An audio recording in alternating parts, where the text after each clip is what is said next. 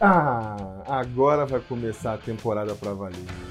E nada melhor do que começar a temporada enfrentando o nosso maior freguês nos últimos tempos, não é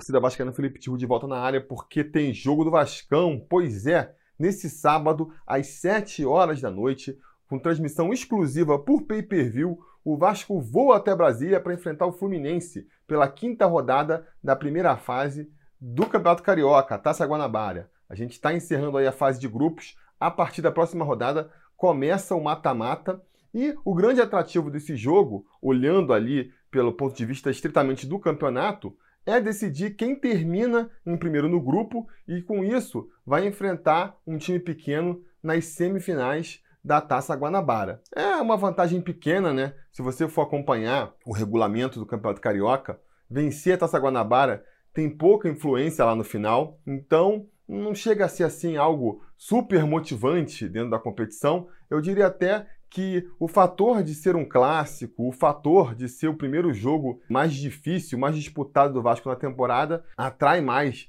a, a partida do que essa questão aí do campeonato. Mas claro, né? Uma vez que isso está em disputa também, vamos jogar para ganhar, vamos jogar sabendo que o empate deixa a gente em primeiro e encurta o caminho, né? Para a final da Taça Guanabara. Não é uma super vantagem vencer a Taça Guanabara para ganhar o Campeonato Carioca, mas não deixa de ser uma vantagem. Você está aí pintando a oportunidade, por que não conquistá-la, não é mesmo? Do lado do Fluminense, eu estou muito curioso para ver esse time aí do Fernando Diniz, né?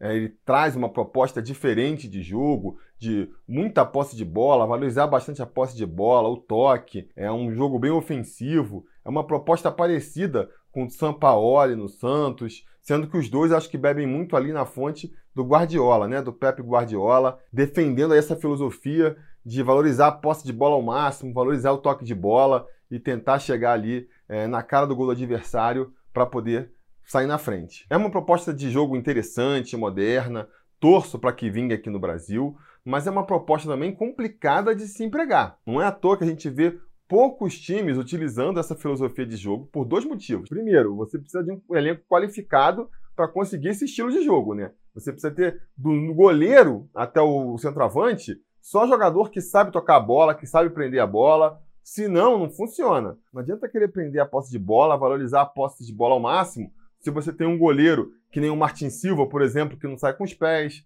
Na zaga, você tem uns brutucus que não dá para confiar, tipo, sei lá, um Eraso e um Paulão, só para ficar aqui no, no elenco recente do Vasco. Com esse tipo de jogador, você não vai conseguir fazer esse tipo de filosofia. E mesmo que você tenha os jogadores certos, leva tempo.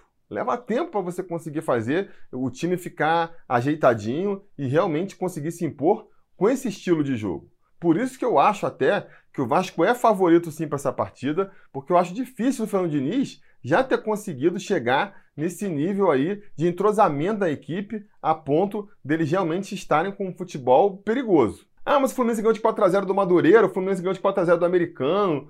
Beleza, é, tá mostrando que eles estão no caminho certo, mas uma coisa é você vencer um time pequeno, que é muito mais fraco tecnicamente, que marca com menos qualidade, outra coisa é você enfrentar um time grande. Tem uma diferença aí, né? E é na hora de dar esse salto que muitas vezes esse estilo de jogo acaba se prejudicando. Porque é aquilo, contra um time fraco, que não tem muitas qualidades ofensivas, você pode priorizar botar jogador cuja maior qualidade seja o toque de bola. Então você bota só, só volante com qualidade em toque de bola, os zagueiros você prioriza pelo toque de bola e funciona.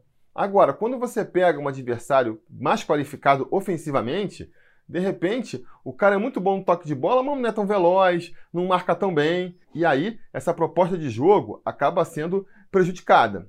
Então, não sei se é o caso do Fluminense, né? Estou falando aqui de maneira genérica. É, eu acredito que o time do Fluminense ainda não vai estar tá azeitadinho aí, até por conta dessa complexidade que o esquema de jogo do Fernando Diniz pede, e a gente tem tudo para se impor nesse confronto aí. Até porque, como se não bastasse isso, ainda está circulando aí na imprensa que o Fluminense pode ir com um time misto, o Fluminense pode poupar alguns titulares. E aí o pessoal da teoria da conspiração já está falando que o Fluminense poderia estar tá fazendo isso para jogar a pressão para o Vasco, né? E já ter uma justificativa caso perca a partida. Eu acho que não é por aí não. Acho que não é por aí não, porque essa coisa de ah, perdemos, mas foi com o time misto, pode até servir ali para amenizar num primeiro momento, mas, cara, perdeu o clássico, você perdeu o clássico, não importa com qual time, sabe? Se o Fluminense perde pro Vasco agora e depois na próxima partida tem um outro revés, todo mundo vai esquecer que foi com o time reserva e vai falar, pô, já perdeu pro Vasco e agora perde de novo, sabe? Perder nunca é bom. A derrota sempre fica acumulada ali com a torcida e vai ser sempre um desgaste. Ainda mais contra o Vasco, né? Que está sendo aí um carrasco histórico do Fluminense. Nos últimos anos a gente tem vencido ele com superioridade. Estamos na garganta dos tricolores. Eu acho difícil do tricolor ficar satisfeito porque perdeu só porque botou time reserva. Eu não acredito nessa teoria, não. Para mim, o que aconteceu foi o seguinte: questão de falta de planejamento ou de prioridade do planejamento, vamos dizer assim, né? Os jogadores jogaram aí quatro jogos seguidos, se desgastaram, muito sol, muito calor, agora estão na iminência ali de, de sofrer uma contusão muscular, estão sendo poupados. Não por outro motivo, o Vasco escolheu poupar seus principais jogadores nessas primeiras quatro rodadas. O Vasco não vai ter esse problema. Por quê? Porque já poupou contra a Portuguesa, já poupou contra o Americano, já poupou contra o Volta Redonda. Então, rolou um planejamento melhor do Vasco nesse sentido aí, né? Ou melhor, foi a escolha do Vasco, vamos dizer assim. Pode ser que o Fernando Diniz falou, não, quero botar os meus titulares desde o princípio, porque meu esquema tático ele é muito baseado ali na, no entrosamento dos jogadores, eu quero botar eles jogando juntos o mais rápido possível. Beleza. Agora chega aí na fase final, na fase mais decisiva da competição, vai ter que abrir mão de alguns jogadores por conta disso. Escolhas que cada comissão técnica faz aí e que para esse confronto, pelo menos para esse confronto, né, vão ajudar o Vasco da Gama aí. Mas qual que deve ser o time do Vasco então para enfrentar o Fluminense, né? A gente deve ver pela primeira vez o Valentim esboçando um time titular aí, um esqueleto de time titular, por mais que eu acho que algumas peças ainda vão deixar a gente na mão, a gente não vai ter aquele time ideal que o Valentim tem na cabeça não. Mas vamos então aí para a provável escalação do Vasco para esse jogo. No gol, Fernando Miguel, nenhuma dúvida aí. Na linha de trás toda, eu acho que não tem dúvida, né? O Cáceres volta a ocupar ali a lateral direita. A dupla de zaga deve ser feita com o Erley pela direita e o Leandro Castan que deve retomar a braçadeira de capitão na esquerda, e jogando na lateral, Danilo Barcelos volta para sua posição também. No meio, Lucas Mineiro vai ocupar ali a posição de primeiro volante. O Andrei deve voltar também para segundo volante, né? Aí, no caso, pode ser que o Raul ocupe essa vaga, né? O Andrei pode estar meio fora de ritmo, saiu expulso contra o americano, e o Raul tem feito boas partidas quando entrou. Pode ser que nessa posição especificamente aí, por conta do momento, o Valentim até opte pelo Raul. Vamos ver quando a escalação sair. Esse mesmo tipo de pensamento, aliás, vale ali para a posição do meio armador, né? Posição ali do, do grande organizador do time, que, em teoria, vai ser o Bruno César, mas como ele está fora de forma ainda, entrou muito fora de ritmo contra a portuguesa ali, eu acredito que o Valentim possa optar por começar o jogo com o Thiago Galhardo, né? Começa com o Thiago Galhardo, e aí, dependendo né, do transcorrer da partida, aí sim bota mais uma vez o Bruno César para entrar no time, né? E ir se adequando aos poucos. Na ponta direita, eu acho que o Pikachu vai ser o titular, aí não tem dúvida. E na ponta esquerda, com o Rossi aí ainda sem ritmo de jogo, o Rildo também está vindo de uma contusão, né, parado há muito tempo, retomando a forma física ainda, não entrou muito bem contra a portuguesa, foi mais um jogador que não entrou bem contra a portuguesa. Eu acho que o Valentim vai escalar ali o Marrone, né? Que, ao contrário desses outros dois, está voando, está muito em forma, está numa fase excelente e acho que o Valentim não vai abrir mão disso. Vai escalar então o Marrone ali pela esquerda e finalmente fechando o time.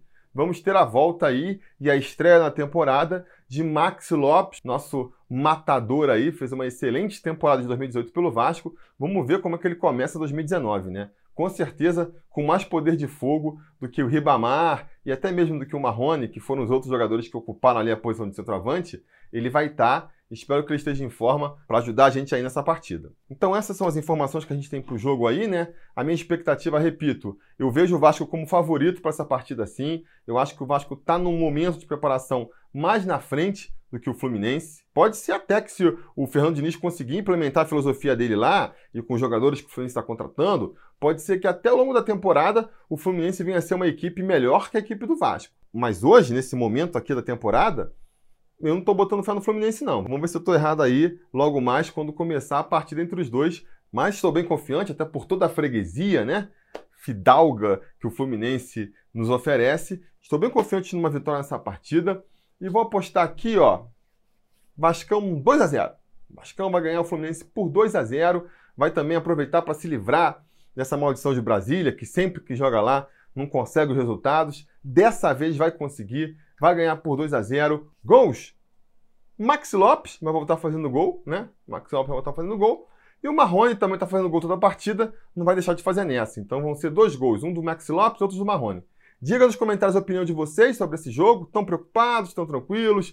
Qual acha que vai resultado? Diga nos comentários. E não se esqueçam também de voltar depois do jogo, né? Porque se tudo der certo e nada der errado, logo que encerrar a partida, a gente volta com mais um vídeo aqui para comentar o resultado. Beleza? Tá combinado? Então tá combinado. A gente vai se falando.